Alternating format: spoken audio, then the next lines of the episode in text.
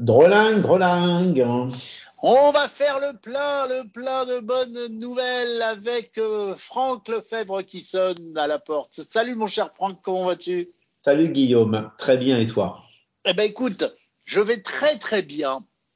Dis-moi, et... tu, dis le plein de bonnes nouvelles, euh, on va essayer. C'est pas sûr, hein, il n'y a pas que ça actuellement. Hein. Oui, oui, c'est vrai, mais, mais moi je, je vais faire le plein de bonnes nouvelles technologiques puisque tu, vas nous offrir des bonnes nouvelles technologiques. Je, je, je fais l'homme aux mille questions dans le sujet. Alors, dans la famille, je me dis qu'un jour, peut-être, je m'achèterai une voiture nouvelle, car la mienne commence à avoir quelques kilomètres, et je me dis que, tiens, pourquoi pas passer à la voiture électrique. Et comme je sais que tu connais bien le sujet, vu que tu roules dans une voiture électrique, et qu'en plus, tu travailles pour un programme qui est lié à de la voiture électrique qui s'appelle L'Or Moto, je me suis dit, mais c'est à Franck Lefebvre qu'il faut que je pose mes questions pour euh, le sujet voiture électrique. Ah, j'adore quand tu me prends sous cet angle-là. Tu, tu, sais me charmer, Guillaume, tu sais me charmer. Bah oui, complètement. Bon, alors déjà pour commenter, pour commencer, avant que je pose ma première question,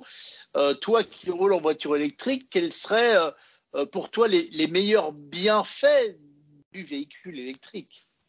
Ben, les meilleurs bienfaits de... donc il y en a il y en a actuellement hein, c'est que quand moi je me balade en véhicule électrique euh, je vois qu'il y a des grandes files d'attente à la pompe hein, et là j'avoue que je suis très content d'être en voiture électrique parce que j'ai pas atteint. Donc tu vas me dire ce bienfait là c'est un bienfait qui est très conjoncturel et peut-être que demain il existera pas euh, parce qu'il y aura plus la queue aux pompes hein, et que moi je continuerai parfois à faire la queue sur les bornes de charge. Donc qu'est-ce que pardon, quel est le quel est le premier bénéfice pour moi de la voiture électrique? Ben je vais peut-être te surprendre. Le premier bénéfice pour moi, c'est le calme, c'est-à-dire que euh, depuis que je roule dans une voiture électrique, je conduis pas pareil. Il y a pas longtemps, j'étais avec quelqu'un qui, qui me disait, et j'ai trouvé ça très poétique, mais également très juste, il m'a dit, c'est bizarre parce que quand on est dans une voiture électrique, on a l'impression d'être dans un objet plus féminin que quand on est dans une voiture thermique. C'est rigolo ça. Ah, c'est pas mal, c'est pas mal, c'est pas mal. Alors, je démarre direct avec mon rôle, euh, je pose les questions désagréables. Euh, dans la famille, des choses qui me freinent pour l'instant à passer à la voiture électrique, il y a, y a, un truc quand même assez étonnant, et je te connais, je sais que tu vas philosopher là-dessus. Quand on a une voiture électrique, la plupart du temps, quand on va se recharger à des bornes qui ne sont pas la borne que tu as peut-être chez toi, c'est que la plupart des réseaux de recharge n'acceptent pas la bonne vieille carte bleue Visa. Pourquoi? Et est-ce que ça va durer? Mais as, donc tu as bien, as bien raison et, c'est un peu c'est un peu le bazar sur les réseaux de bornes parce qu'ils sont nombreux, parce qu'ils sont mal interconnectés et puis il y a quelque chose qu'on cite euh, assez rarement, c'est qu'ils sont chers. Aujourd'hui euh, aujourd'hui quand tu, tu achètes toi ton électricité chez toi, pour te donner un, un, ordre d'idée, hein, quand, quand on parle de voiture électrique, pour moi une des choses que je trouve passionnante aussi, c'est que c'est qu'il est plus facile de mettre des chiffres. Je vais, te donner un, exemple. Aujourd'hui, quand tu achètes euh, ton électricité, tu paies ton électricité environ 20 centimes du kilowattheure. Ce qui veut dire que ton, ton véhicule électrique, lui, va consommer aux alentours, donc ça dépend beaucoup de la masse de ta voiture. Euh, on, on va simplifier, on va prendre une voiture extrêmement économe qui va consommer 10 kWh aux 100 km. Eh bien, ça veut dire que 10 kWh multiplié par 20 centimes, aux 100 km, si tu utilises l'électricité que tu achètes chez toi, tu, tu vas, tes 100 km vont te coûter aujourd'hui, hein, on, on, est en octobre 2022, euh, ça va te coûter environ 2 euros. Donc, donc vraiment pas cher. Si, si, on, si on compare euh, au gazole, en imaginant que le gazole, tu une voiture très, très économe qui euh, utilise 5 litres de carburant et que ton carburant, tu le paies, bon, on va arrondir, je sais que actuellement, c'est, on va même être optimiste, 1,50 Hein. Euh, et ben tu arrives à 7,50 pour le même truc. Donc c'est beaucoup moins cher. Mais ça, c'est quand tu achètes le courant chez toi. Alors que si tu achètes le courant sur une, sur une borne publique, eh bien, soit très souvent la borne, effectivement, elle va, elle va te demander un abonnement, un abonnement, pardon. Il, il, en existe qui travaillent directement avec la carte bleue, mais en général, c'est plus cher et tu vas très vite payer deux fois, trois fois, quatre fois, voire cinq fois plus cher. Donc, les, les, les possesseurs, euh, les, les, possesseurs de longue date euh, d'une Tesla te dira que eux, ils ont la chance de pouvoir surcharger gratuitement puisque c'était c'était une des, des, propositions de Tesla. Hein.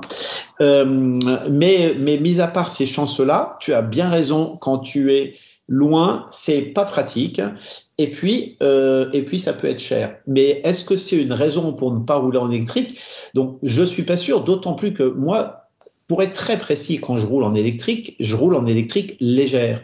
Je roule avec une Lormoto, donc tu vois, c'est à peu près, c'est ça, c'est une carrosserie de Twingo, c'est une voiture qui doit peser 900 kilos, donc c'est une voiture qui est très légère et qui est pensée pour un usage urbain. Donc, euh, j'ai pas de problème de borne électrique parce que j'utilise pas ma voiture pour faire des grands trajets, parce que comme je fais rarement des grands trajets, eh bien quand je fais des grands trajets, je prends la voiture de mon épouse, qui est une voiture thermique, hein, et donc ça m'évite d'avoir à assumer le prix, les charges, la masse et tout d'une voiture capable de faire des grands trajets quand j'en ai pas besoin. Tu comprends ce que je veux dire? Parce que parce que utiliser une voiture qui est, capable de faire 500 km pour faire des trajectoires quotidiens de 10, 20 ou même 100 km, c'est une hérésie économique parce que ta voiture, tu vas la coûter très cher, tu vas la payer très cher. Et puis c'est une, une hérésie technologique aussi, ou écologique, technologique et écologique, parce que comme tes batteries vont peser lourd, eh ben, tu vas te balader en ville tous les jours avec, euh, tu vas dépenser une grosse partie de ton énergie à balader des batteries qui te donnent une autonomie dont tu n'as pas, pas besoin. Donc, ma réponse à moi, un peu impertinente, c'est j'utilise mon électrique au quotidien pour mes trajets urbains et périurbains et quand je fais des grandes distances, j'utilise une thermique parce que j'en fais rarement. Ce qui veut dire que je fais jamais la queue, Guillaume, jamais la oui, queue. Oui, mais alors là, tu es en train de, tu tu es en train de d'argumenter mon, mon, deuxième euh, propos. Euh, euh, je te titille, toujours dans la famille, je titille Franck Lefebvre. C'est que si de temps en temps je fais le trajet de Port-Grimaud dans le sud de la France pour aller vers euh, Berck-sur-Mer, par exemple, euh, la voiture électrique, ça va pas être pratique. Eh ben non, c'est pas pratique. Mais ça, je vais, je vais. Donc il faut que j'ai deux voitures, donc c'est pas écologique. Donc, euh, ben ça, ça en fait. Là, on a un gros paquet de questions. si tu fais ce trajet, si tu le fais rarement, je pense que ça vaut pas le coup d'avoir une voiture électrique que pour faire. Si tu le fais très très souvent, eh ben effectivement, ça vaut le coup même de n'avoir qu'une seule voiture. Bon, attention parce que là, si tu fais plus de 500 bornes, tu vas de toute façon avoir un petit problème de ravitaillement en vol. Hein. Mais euh, mais si si tu fais souvent des grands trajets, eh ben tu as complètement intérêt à acheter une voiture qui te donne un maximum d'autonomie et, et, et là et là je pense que c'est un bon choix. Si tu le fais rarement, eh ben je te dis prends plutôt une thermique ou prends plutôt le train. Après, je voudrais revenir sur le il me faut deux voitures. Est-ce que tu vas pouvoir me dire aussi, oui, mais je fais souvent de la ville, mais il m'arrive aussi assez souvent de faire des longues distances. Eh ben, moi, mon avis, c'est que ça vaut peut-être le coup d'avoir deux véhicules. Et si on parle d'écologie du véhicule, ce qui compte, c'est pas tant, à mon sens, le, le fait que tu une voiture ou deux, bien que ça, ça peut avoir un, un, problème, ça peut poser un problème économique parce que ça peut coûter cher. Mais restons sur le sujet purement écologique. C'est pas d'avoir une voiture ou deux parce que ce qui compte, c'est pas la propriété de la voiture, c'est la durabilité de la voiture. Donc, si aujourd'hui tu as, as, deux voitures qui sont capables de durer 30 ans, par exemple, eh bien, tu consommeras, toi, écologiquement, tu seras beaucoup plus sobre que, que si tu achètes des voitures thermiques comme tu le fais aujourd'hui, qui de toute façon, elles peuvent pas, donc on sait qu'il y a des contre-exemples partout, hein, mais qui sont pas conçus pour durer très longtemps. Hein. Typiquement, une voiture thermique aujourd'hui, hein, c'est pensé, et d'ailleurs les stats démontrent que c'est que c'est ce que ça fait. Ça dure une vingtaine d'années euh, et ça parcourt 150 000 kilomètres un autre point que je, sur lequel je voudrais revenir. Ah, il se défend bien, le bougre, il se défend bien. un autre point sur lequel je voudrais revenir, qui est, qui est justement sur, pour revenir sur la charge, c'est que effectivement aujourd'hui, on a des véhicules dont la charge est assez lente, même quand on parle de charge super rapide.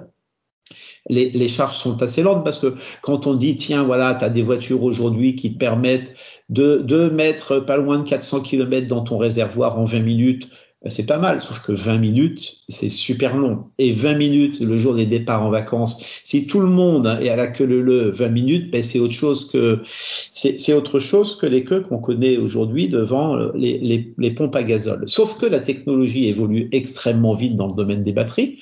Et aujourd'hui, euh, il y, a, une, entreprise qui s'appelle Moran, par exemple, avec laquelle je travaille par ailleurs, qui est une, entreprise suisse qui conçoit des batteries qui aujourd'hui permettent de se charger de façon hyper rapide. Je vais, je te donner un, je vais, je te donner quelques, j'ai dit que, qu'il fallait jamais s'éloigner des chiffres parce que si on veut être rationnel et raisonnable dans un débat comme le nôtre, eh ben, il faut pas avoir peur de mettre des chiffres en face. Quand on parle de, de la vitesse de charge ou de décharge d'une batterie, on exprime ça en C. Un C, c'est quoi? Donc ça, je vais être un tout petit peu compliqué là, mais tu vas voir, je pense que ça vaut le coup. Dès que j'aurai pu tousser un peu. Le, C, le C, c'est la capacité qu'a une batterie à se décharger en une heure. Donc, par exemple, euh, si tu as une batterie qui, euh, qui a une, une quantité d'énergie de 10 kWh, eh bien, si jamais tu la décharges à 1C, ça veut dire que les 10 kWh vont être déchargés en une heure, donc elle va t'offrir une puissance de 10 kW. C'est un peu, c'est un peu euh, compliqué, mais, mais euh, suis, le raisonnement. C'est le débit d'eau qui sort de ton robinet, quoi. C'est oui, c'est le débit d'eau, c'est le débit d'eau par rapport à la cuve d'eau. Et donc c'est super intéressant comme parce que ça te permet d'avoir un vrai indicateur de la vitesse à laquelle tu peux charger ou décharger ta batterie. Donc quand on dit charger ou décharger, on dit charger ou décharger sans l'abîmer parce que bien entendu après tu peux la charger à toute pompe et il y a juste que tu vas la bousiller. Donc si tu veux charger ou décharger sans, sans l'abîmer, on va parler en C aussi pour la charge. Donc je reprends mon exemple d'une batterie euh, d'une batterie de, euh, donc ça c'est une toute petite batterie, hein, mais d'une batterie de 10 kWh. Si jamais tu peux la charger à 20 kW, ça veut dire que il va falloir une demi-heure pour la charger et il va et, et, et donc on va dire qu'à ce moment-là tu la charges à 2C, d'accord? Si maintenant tu la charges à 100 kW, donc ça, devient beaucoup, hein, 100 kW, hein, eh bien, ça veut dire que tu vas la charger à 10C. Elle va être capable d'être chargée à 10C. Et à ce moment-là, ça veut dire que tu vas la charger en un dixième d'heure, donc en 6 minutes. Ce qui veut dire que si tu pousses la logique comme ça, et si tu te dis, tiens, non, faut savoir qu'aujourd'hui, hein, il y, a, des chargeurs qui, on, commence à trouver des chargeurs qui chargent à 350 kW. Donc ça, tu as pu ça chez toi hein, pour te donner un, un ordre d'idée. 300, 300 kilo, 350 kW, c'est en gros l'équivalent de 200 radiateurs électriques qui fonctionnent. Ah oui, ça fait du monde, ouais. Donc, tu vois, ça, ça fait du monde, là, font un, un, gros câble et tout. N'empêche que ça commence à exister. On trouve des stations de charge avec des trucs qui chargent à 350 kW. Eh bien, je vais reprendre l'exemple de ma, de ma Lormoto. Ma Lormoto qui donc a une puissance d'environ 15 kWh, ce qui me permet d'avoir un peu plus de 100 km d'autonomie, ce qui est parfait pour mes trajets urbains et périurbains. J'ai ma voiture qui est légère, pas chère, etc. Je suis content. Eh bien, si je peux la charger à 350 kW, je vais la, je vais la charger à, j'ai pas fait le calcul exact, mais à environ 25 C, ce qui est, ce qui est énorme. C'est-à-dire que je vais la charger complètement en 1 25e d'heure, ce qui veut dire que, bon an, mal an, je vais être quasiment à 2 minutes de charge. Et donc, si donc 2 minutes pour 100 km, donc ça commence à devenir pas mal. Eh ben, ça devient super intéressant parce que 2 minutes pour 100 km, si ta voiture qui est optimisée pour faire 100 km, donc est légère, pas chère, écologique, etc., si demain tu as besoin de faire 200 km ou 300 km parce que tu as un truc un peu particulier, eh ben, c'est assez simple, tu t'arrêtes. Tu la charges en 6 minutes. Et, et, donc tu la charges en 3 fois 2 minutes. Oui. Donc, 3 fois 2, ça fait 6, ou alors j'étais très mauvais Bien sûr, bien sûr, mais ce que je veux dire, c'est que tu vas le faire en, tu vas le faire en 3 fois, et donc tes arrêts vont être de 2 minutes, et donc c'est c'est ah oui oui oui c'est sensiblement ce, que tu mets, ce que tu mets à la pompe.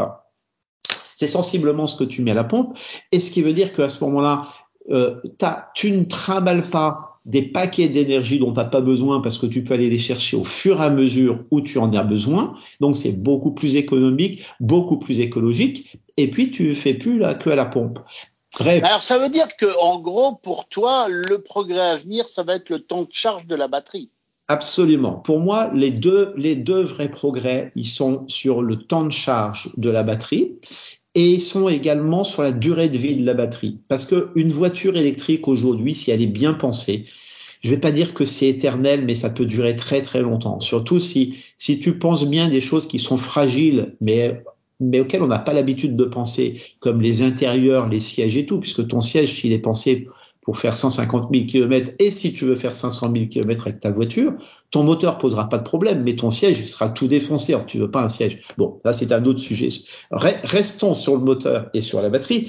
Si, si tu veux euh, c'est l'évolution, les évolutions qu'on est en train de voir, elles permettent donc de charger beaucoup, beaucoup, beaucoup plus rapidement, et elles permettent aussi d'avoir des durées, des durées de vie de batterie très supérieures. Parce que un des problèmes actuels, c'est qu'effectivement, comme une batterie, ça va tenir environ 3000 cycles. Hein. Tu vas pouvoir la décharger complètement et la charger 3000 fois.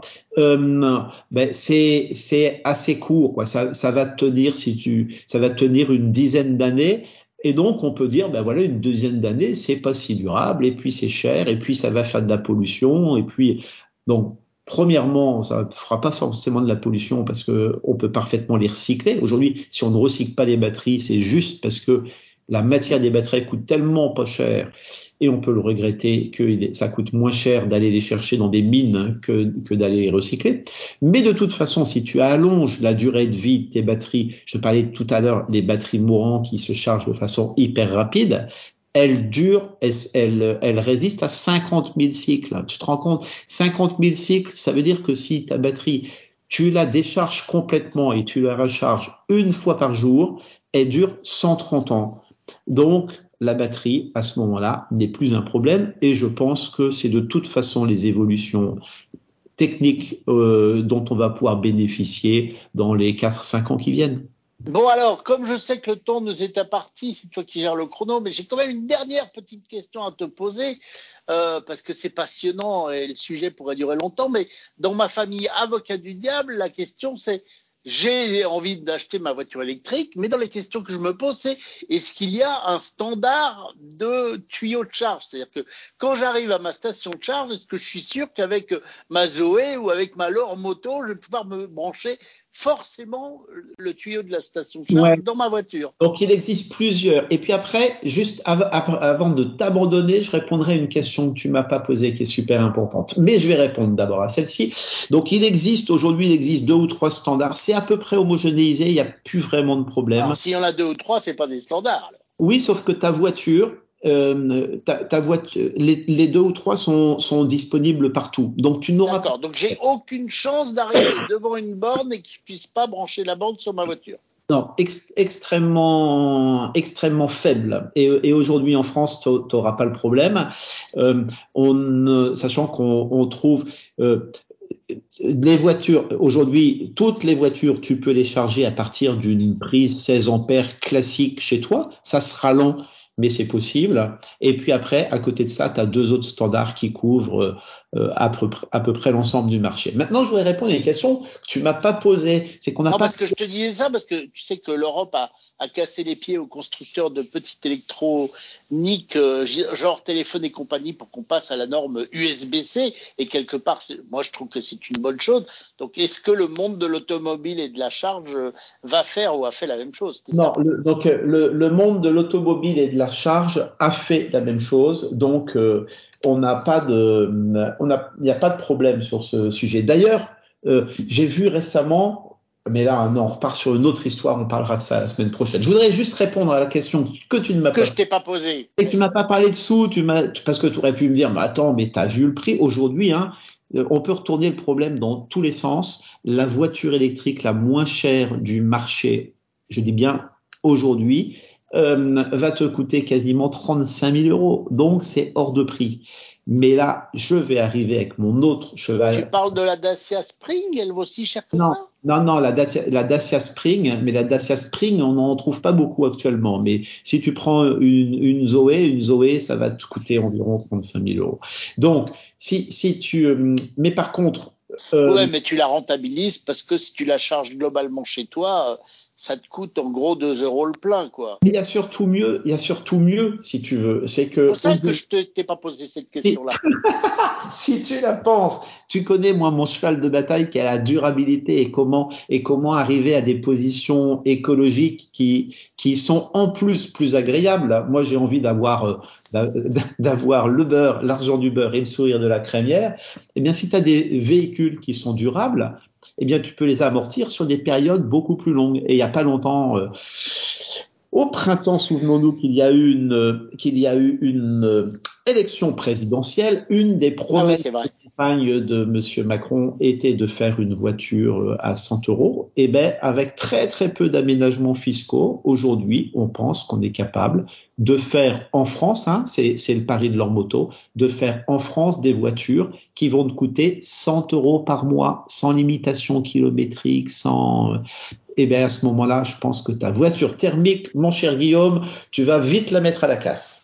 Bon, très bien. Eh ben, écoute, parfait. J'adore tes arguments. Donc, tu vas pouvoir te recharger pour la semaine prochaine. Nous aurons, comme d'habitude, l'immense plaisir de te retrouver pour une de nos causeries que nous aimons tant. Ne l'oubliez pas, euh, abonnez-vous au podcast, euh, ami le podcast, comme ça dès qu'il y en a un nouveau qui arrive, paf, vous recevez la petite notification. D'autre part, n'oubliez pas non plus de nous mettre des petites étoiles ou pas et de nous faire des petits commentaires sympathiques ou pas. Et puis, ne l'oubliez pas, le 01 60 16 21 18 10 et bien entendu toujours là à votre écoute pour nous faire vos petits commentaires audio. Mon cher Franck, euh, à la semaine prochaine pour de nouvelles aventures. Bye bye Guillaume.